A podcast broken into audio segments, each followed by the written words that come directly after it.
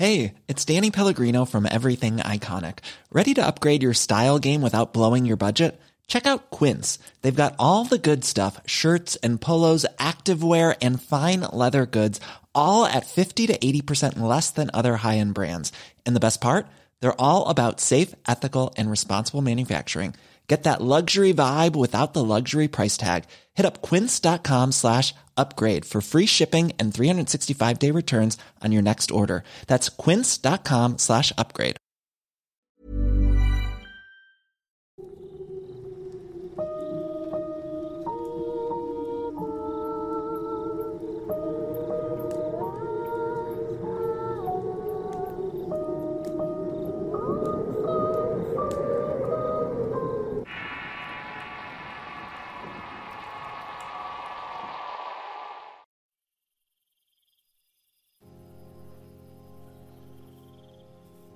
A altas horas de la noche de la víspera de Navidad de 1885, en el pequeño pueblo agrícola de Seneca, Illinois, una mujer llamada Matilda Rooney estalló en llamas.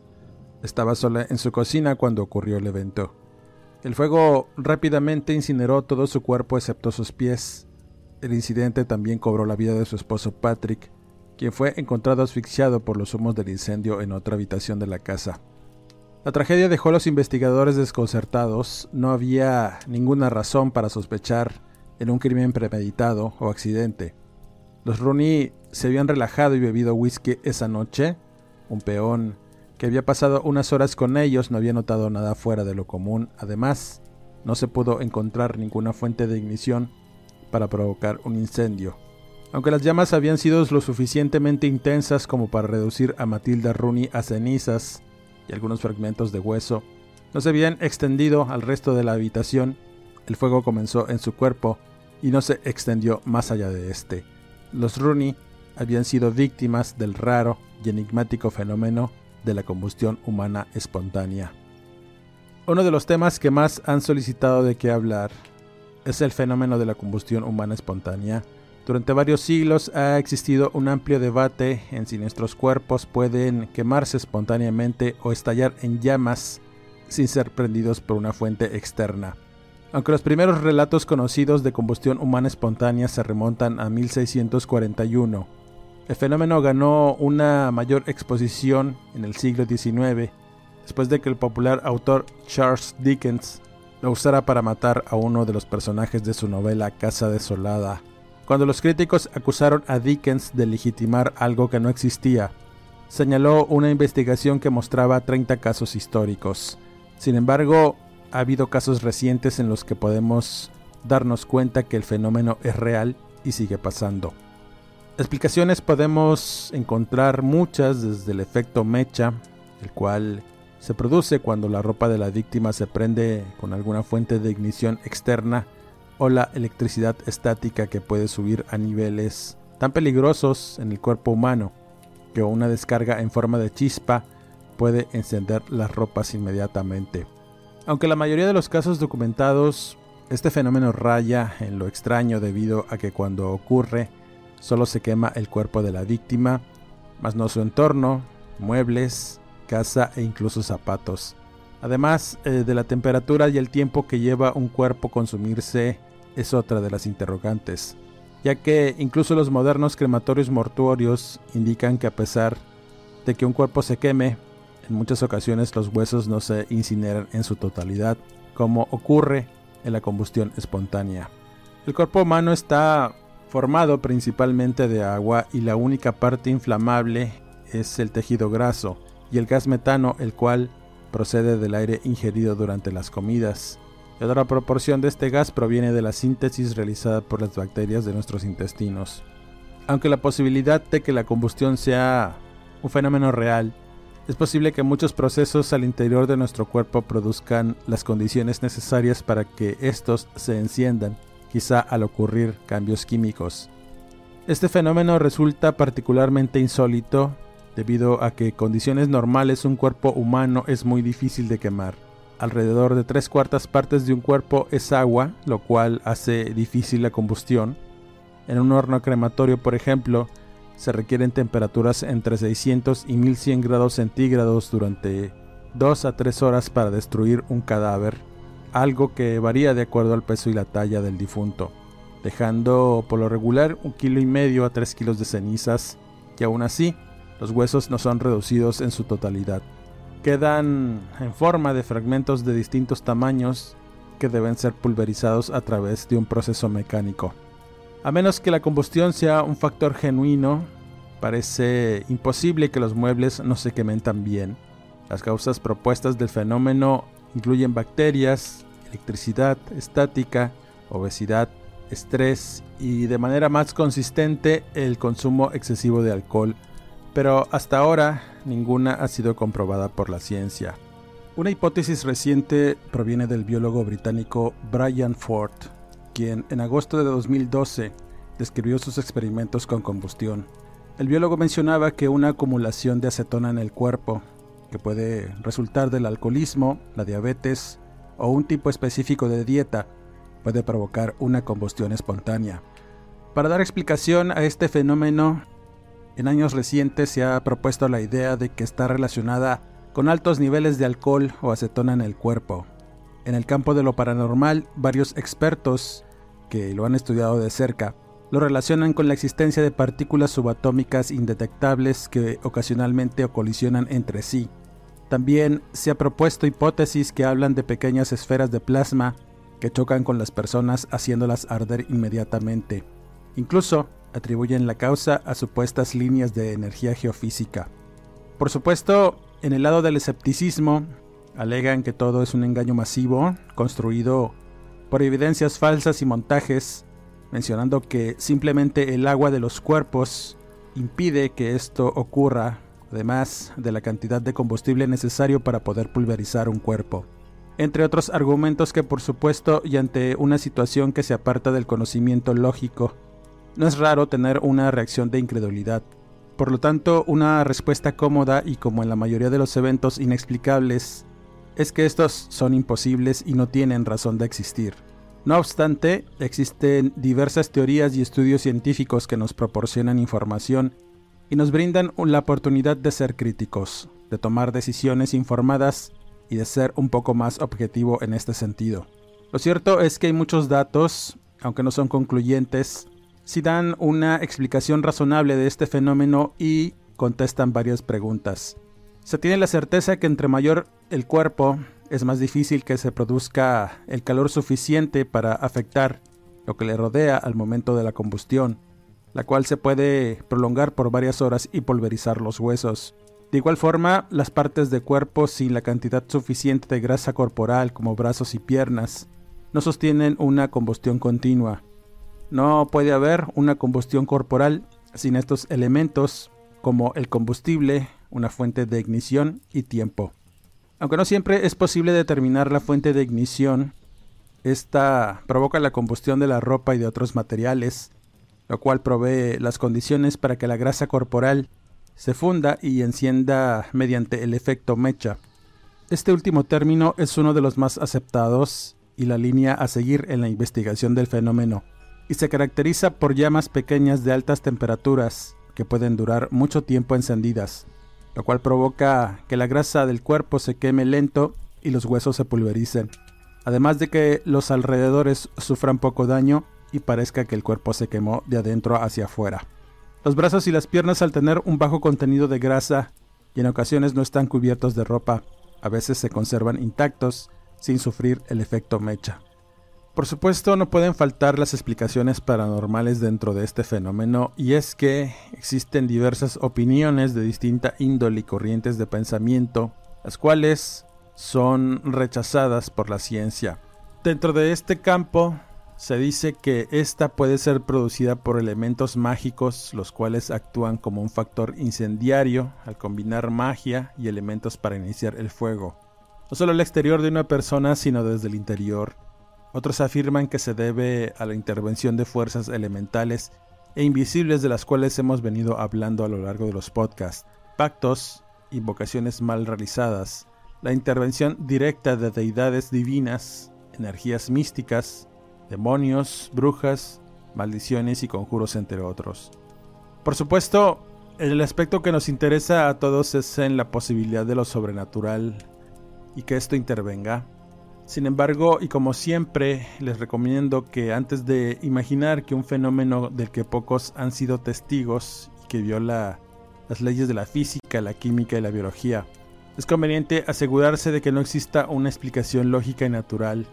El mito de la combustión humana espontánea es uno de los temas de los que más podemos imaginar y crear leyendas en torno a este fenómeno con la finalidad de crear la impresión de una realidad ficticia. Sin duda, la verdad está allá afuera, pero a veces es complejo entenderla empezar a buscarla por los mecanismos tradicionales puede ser bastante tortuoso. Y sin duda, hay algunos que dejan mucho a la hipótesis. Dentro de los relatos relacionados quise buscar alguna historia que involucrara este fenómeno o tuviera alguna relación sobrenatural. Life is full of what ifs. Some awesome, like what if AI could fold your laundry?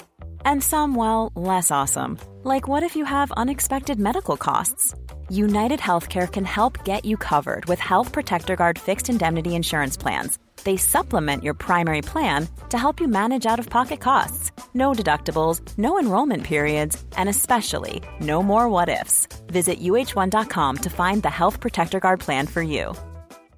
How would you like to look five years younger? In a clinical study, people that had volume added with Juvederm Voluma XC in the cheeks perceived themselves as looking five years younger at six months after treatment. Look younger, feel like you. Add volume for lift and contour in the cheeks with Juvederm Voluma XC. Reverse signs of aging by adding volume to smooth laugh lines with Juvederm Volure XC. For important safety information and to find a licensed specialist, visit juvederm.com. That's J U V E D E R M.com. Not for people with severe allergic reactions, allergies to lidocaine, or the proteins used in Juvederm. Common side effects include injection site redness, swelling, pain, tenderness, firmness, lumps, bumps, bruising, discoloration, or itching. There's a risk of unintentional injection into a blood vessel, which can cause vision abnormalities, blindness, stroke, temporary scabs, or scarring. Talk to a licensed specialist to find out if it's right for you.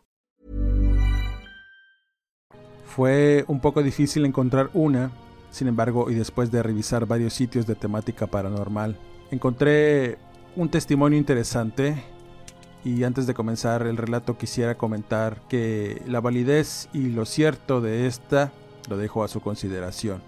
La última opinión, como siempre, la tienen ustedes. Esta historia corre a cargo de un habitante de la provincia de Vidin, una ciudad del mismo nombre, esto al noroeste de Bulgaria. Este señor de nombre Borislav Borka se dedicaba al comercio y vivía con su esposa y sus dos hijos. Tenía un gusto por la naturaleza y era común que en sus días de descanso salieran de paseo. En una ocasión hicieron un viaje familiar a la ciudad de Calafat, en Rumania, para visitar a unos parientes de la esposa. Salieron muy temprano para atravesar el Danubio por el inmenso puente de Nueva Europa. Luego de llegar y visitar varios puntos de interés, decidieron quedarse con los familiares, los cuales les dieron posada para salir por la mañana a un paraje a las orillas del río, en donde se llevaría a cabo un festival y feria. Al día siguiente y después de llegar a la feria, Borislav estuvo explorando las orillas del río en compañía de sus hijos y como su esposa era una mujer que le gustaban las artesanías y las reliquias religiosas, se dio a la tarea de explorar en un mercado de pulgas que se había levantado en el sitio.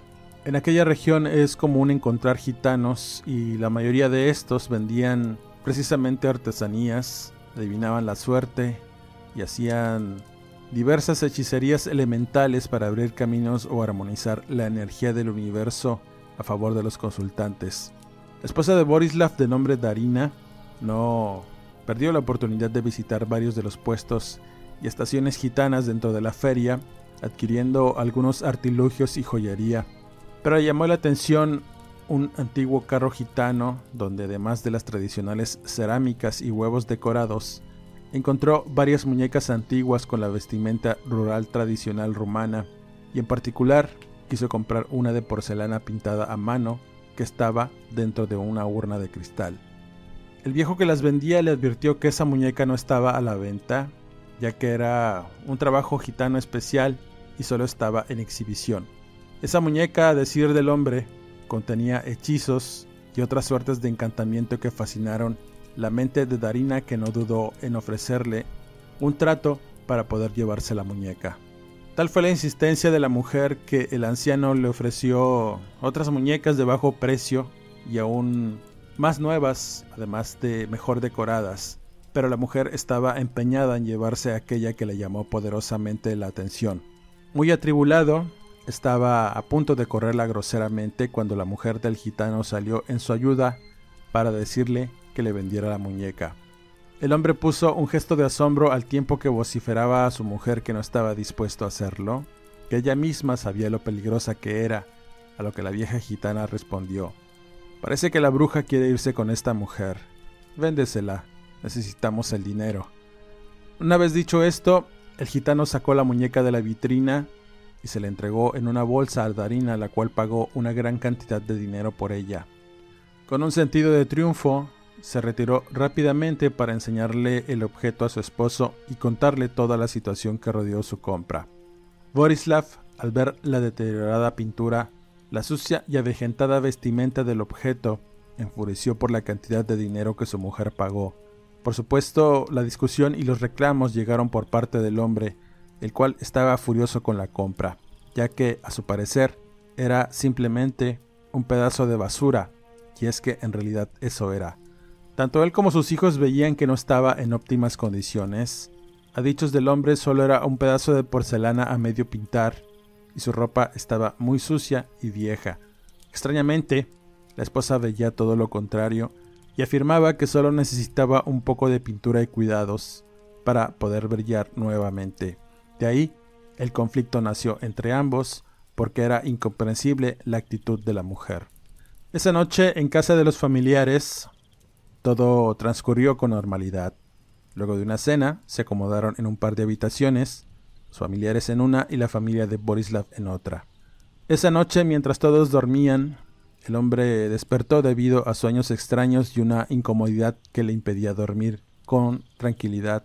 Al levantarse de su cama y revisar que todo estuviera en orden, después de tapar a sus hijos y a su mujer, notó un leve destello que se colaba por debajo de la puerta de la habitación. Pensando que quizá algún familiar había encendido la luz de la sala. De pronto un extraño olor empezó a llegarle, poniéndolo en alerta. Era un sutil aroma a papel quemado, y al comprender de lo que se trataba, abrió la puerta del cuarto solo para darse cuenta que al fondo de la sala se estaba quemando un mueble. De inmediato empezó a gritar a todos para que se levantaran y salieran del departamento. Uno de los familiares del otro cuarto, al ver el incendio, no perdió el tiempo, tomando un cobertor para cubrir el fuego y extinguirlo. Después del susto quedaron restos humeantes de lo que había sido una pequeña cómoda un crucifijo de madera de la iglesia ortodoxa que había pertenecido a la abuela de Darina, además de otros libros religiosos y diversas reliquias que en breves instantes fueron consumidas por el fuego. Ninguna de las personas que estaban ahí se explicaban cómo es que pudo haberse quemado si no había algo que provocara un incendio. Lo más extraño es que solamente se había quemado ese mueble. Todos los que estaban alrededor parecían intactos, a pesar de tener materiales aún más inflamables. Antes de regresar a dormir y luego de limpiar todo, asegurándose que nada estuviera prendido, Borislav se dio cuenta que la muñeca estaba colocada por un lado del mueble chamuscado sin una sola quemadura y tampoco rastros de hollín. Así que tomó el objeto para meterlo en la bolsa y los familiares al ver esta acción le preguntaron por qué conservaba aquella deteriorada antigüedad. Antes de que Borislav respondiera, se adelantó su mujer, diciendo que no era ninguna vieja antigüedad sino un objeto valioso que había conseguido a buen precio. Ese comentario provocó el enojo del esposo, el cual sin querer escuchar, se fue a acostar sin pensar en nada más. Al día siguiente, y después de despedirse de los familiares, regresaron a Vidin. En el trayecto, el hombre seguía cuestionándose el origen del incendio y todas las cosas extrañas que sucedieron, así que sin mayores explicaciones llegaron a su casa para dormir y alistarse para la rutina del día siguiente. Tarina empezó a tener una obsesión profunda por aquella muñeca. No era raro que le cambiara la ropa por unas nuevas que ella misma le hacía, o le retocaba la pintura del rostro y las manos para que se viera nueva todo el tiempo. A decir de Borislav, había algo extraño en ese objeto, y es que, a pesar de tantos cuidados que su mujer le daba, la muñeca parecía ser siempre la misma, sucia, despintada y quebrada de la pintura. Lo único que cambiaba a veces era la vestimenta, pero era aún más extraño porque parecía que la tela de aquellas ropas que continuamente le cambiaban se pudrieran rápidamente. Una de las cosas que iniciaron una serie de eventos trágicos y horribles en esta historia sucedió una tarde en que Borislav regresó de trabajar y muy hambriento. Al ver que no estaba lista la comida y sus hijos desatendidos, y con muchos problemas en la casa, montó en cólera y al irle a reclamar a Darina por la situación, la encontró arreglando la muñeca, algo que lo descolocó y empezó una fuerte discusión con su mujer, que terminó en golpes y el objeto hecho pedazos bajo los pies de Borislav. Había hecho añicos la muñeca en un arranque de ira y Darina no dio crédito a lo que estaba pasando, remetiendo con furia en contra de su marido con intención de dañarlo seriamente.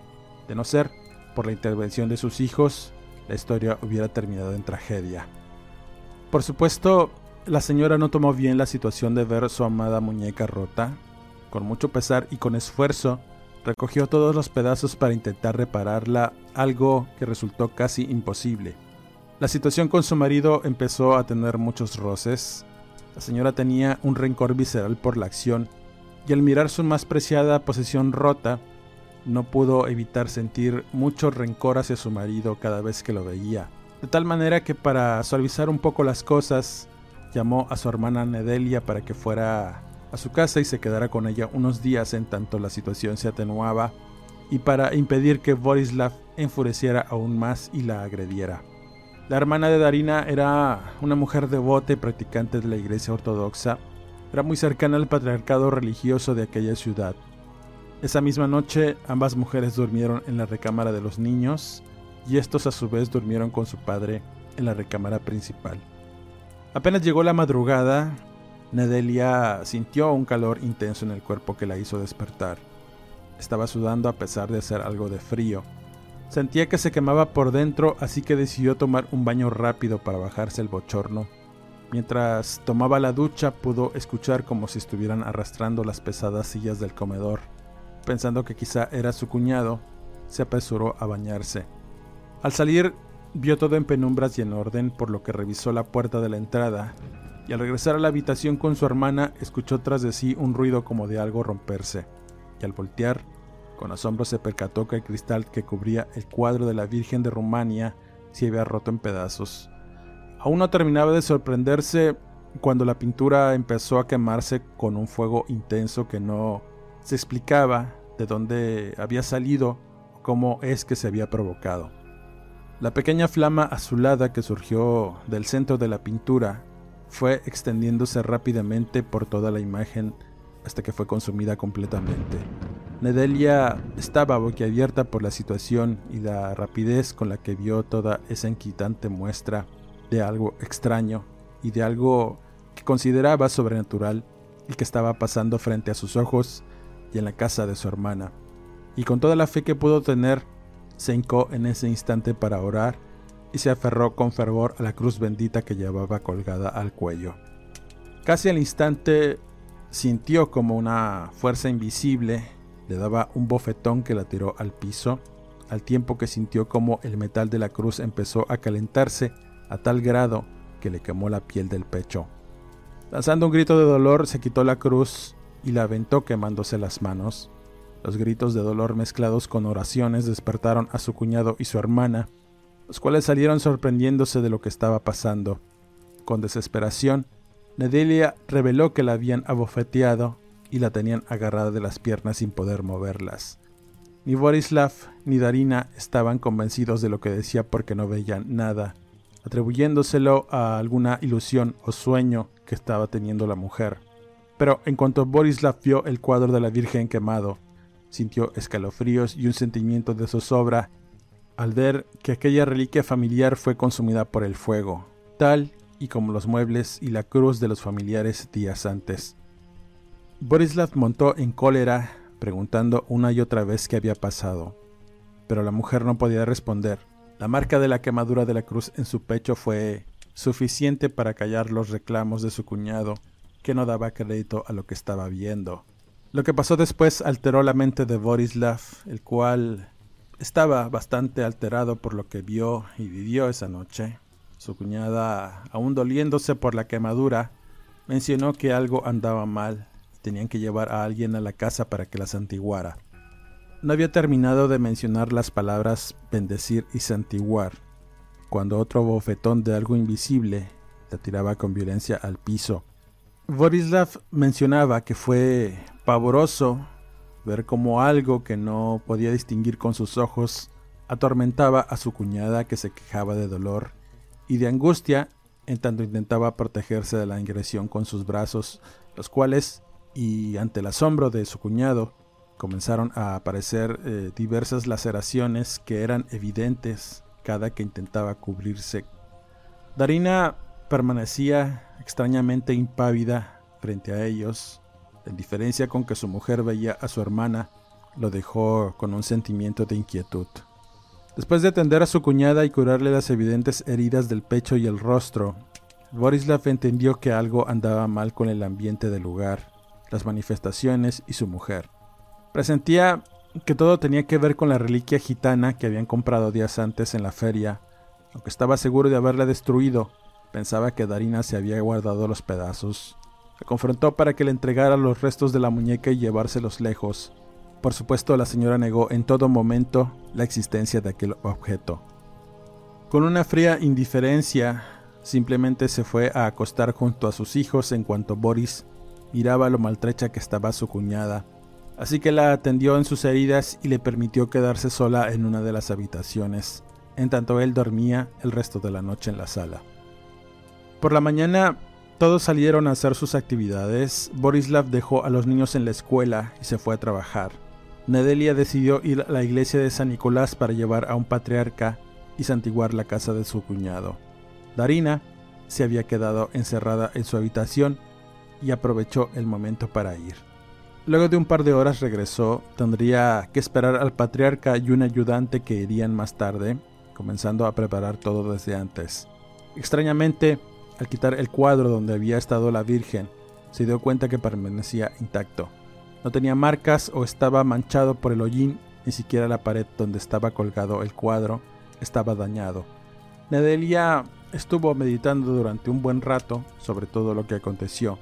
Siempre fue una mujer creyente de Dios y muy religiosa y ciertamente había escuchado un sinnúmero de historias sobrenaturales que giraban alrededor del demonio y de cómo éste tentaba a diversos religiosos en su comunidad. Aunque muchas de estas historias las consideraba más que parábolas y enseñanzas, ciertamente estaba viviendo algo increíble y las heridas que tenía en su cuerpo se lo demostraban.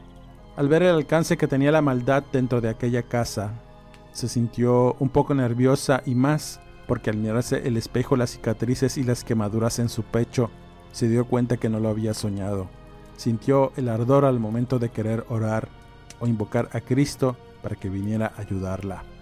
Estaba pensando detenidamente en eso cuando sintió un escalofrío detrás y recordó que su hermana aún estaba encerrada en la habitación y no la había visto durante todo el día. Sin saber realmente qué estaba haciendo, fue a tocar su puerta y estaba abierta, así que entró con cautela para ver cómo estaba. Dentro, todo estaba oscuro a excepción de la tenue luz de una lámpara que estaba encendida al fondo sobre una pequeña mesa. Sentada frente a esta, Darina parecía estar haciendo algo con mucha determinación y sin poner atención a su alrededor. Lento, se acercó para ver qué hacía, y a cada paso que daba le ardía la quemadura de su pecho, aumentando el dolor a medida que se acercaba. Solo atinó a preguntar si estaba bien. Darina, sin responder inmediatamente, Continuó con lo que estaba haciendo y antes de que su hermana se retirara, le comentó que estaba bien y que había arreglado a su amiga.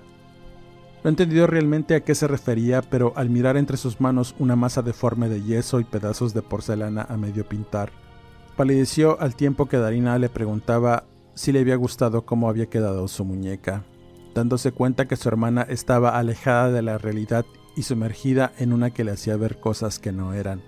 Una de estas cosas era ese horrible objeto deforme entre sus manos, que no era más que una mola amorfa de yeso, cuentas de colores y restos de pintura.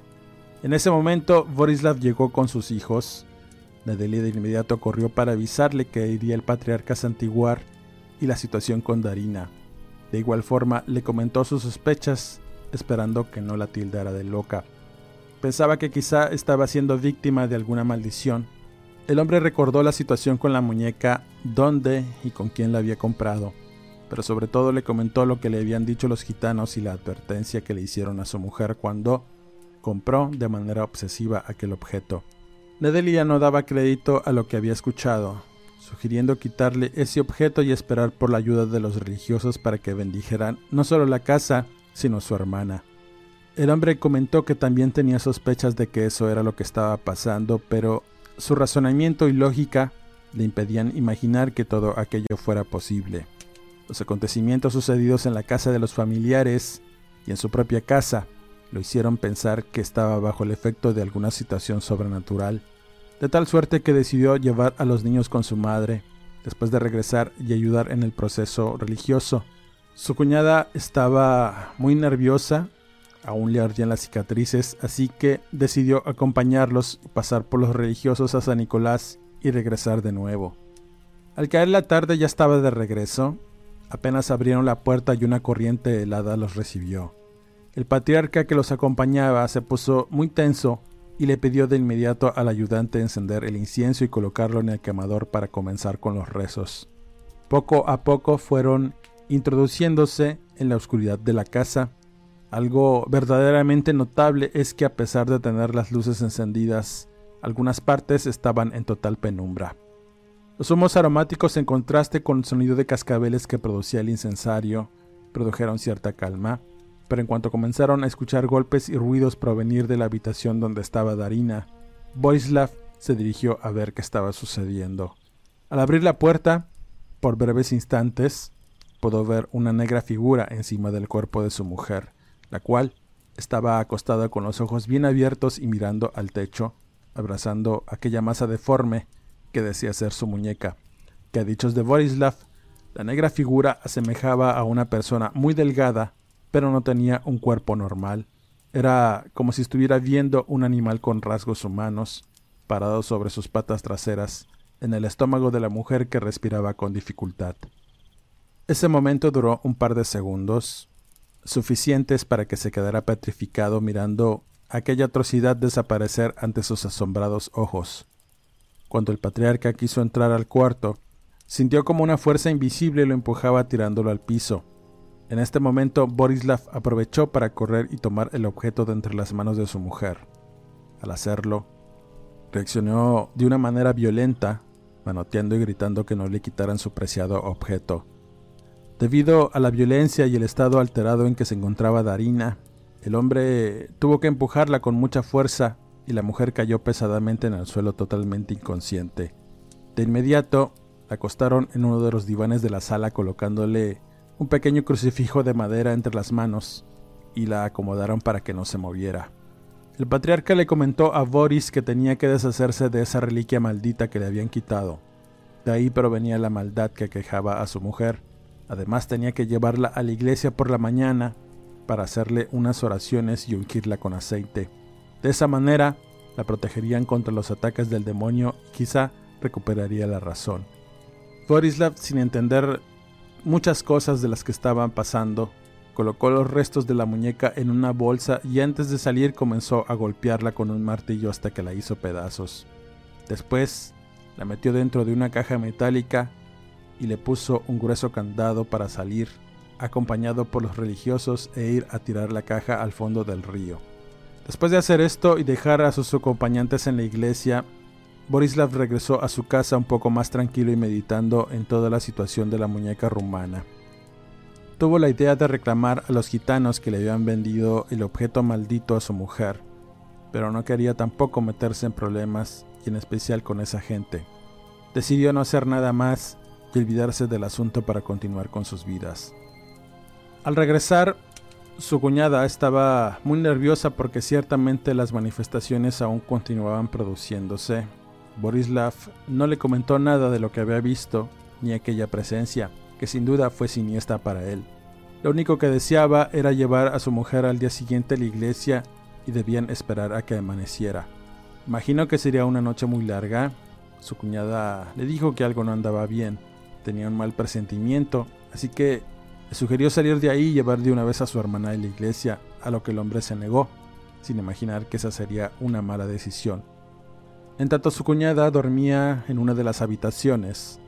Borislav cuidaba a su mujer sentado en un sillón por un lado del diván. Llevaba varias horas dormida y no quería molestarla o despertarla, pensando que así estaría calmada. Dormitaba un poco cuando sintió un calor incómodo que lo alertó haciéndolo despertar. La sensación caliente comenzó a sentirse y fue notable y tuvo que levantarse a abrir las ventanas. El frío de la noche entró en el lugar, pero la temperatura fue en aumento. Apenas iba a tomar un poco de agua cuando vio un pequeño destello que surgía de entre las manos de Tarina. Y es que, de las manos de su mujer, poco a poco fueron creciendo unas flamas azuladas.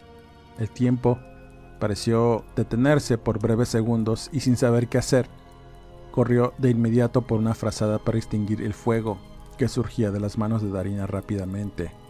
Esta acción le tomó tres segundos y al regresar, con pavor vio que el fuego ya había cubierto en su totalidad el cuerpo de su mujer, la cual parecía no darse cuenta de lo que estaba pasando porque no emitía ningún ruido, quejido o alarido de dolor debido al fuego que había provocado una llamarada impresionante, cuyo calor hizo que Borislav se cubriera con la frazada y corriera por su cuñada para sacarla del sitio.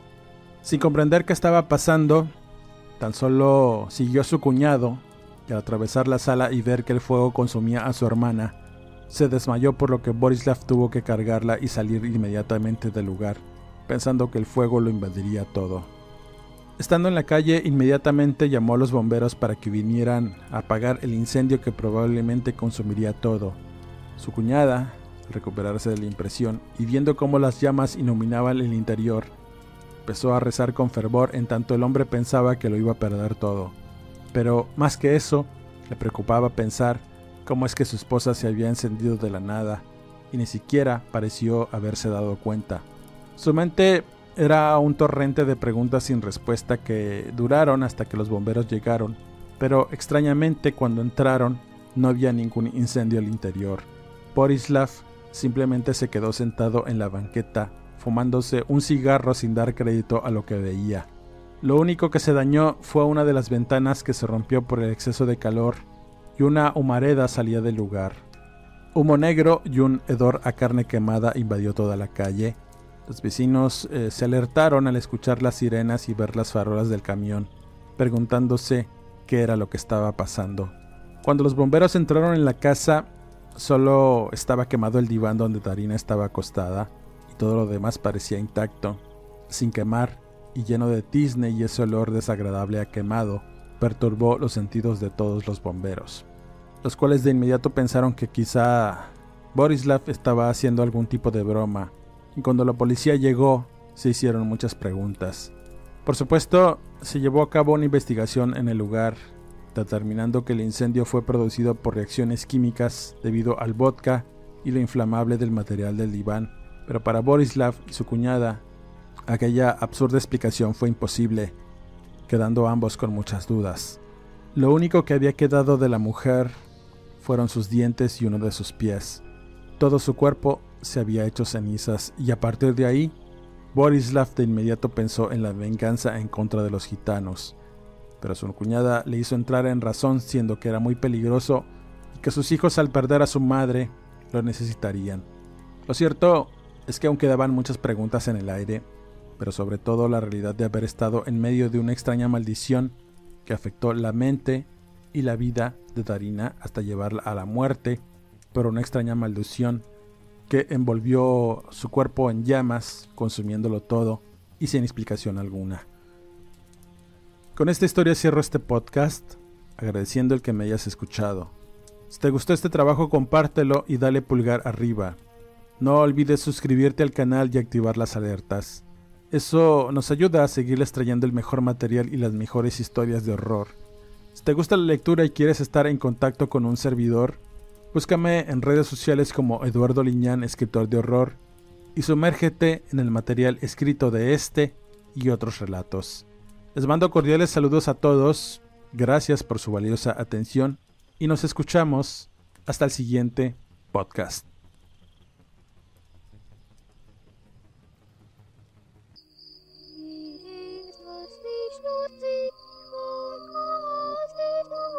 Lord.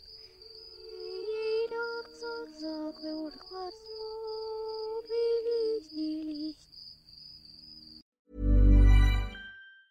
If you thought the only way to get a more defined jawline with natural looking results was through surgery, think again. Juvederm Volux XC is a non surgical injectable gel filler that improves moderate to severe loss of jawline definition and can help you achieve natural looking results with little downtime. Even better, this improved definition lasts up to one year with optimal treatment. No maintenance required. Improve jawline definition for a smooth, sculpted look with Juvederm Volux XC. For important safety information and to find a licensed specialist, visit juvederm.com. That's J U V E D E R M.com. Not for people with severe allergic reactions, allergies to lidocaine, or the proteins used in Juvederm. Common side effects include injection site redness, swelling, pain, tenderness, firmness, lumps, bumps, bruising, discoloration, or itching. There's a risk of unintentional injection into a blood vessel, which can cause vision abnormalities, blindness, stroke, temporary scabs, or scarring. Talk to a licensed specialist to find out if it's right for you. Planning for your next trip?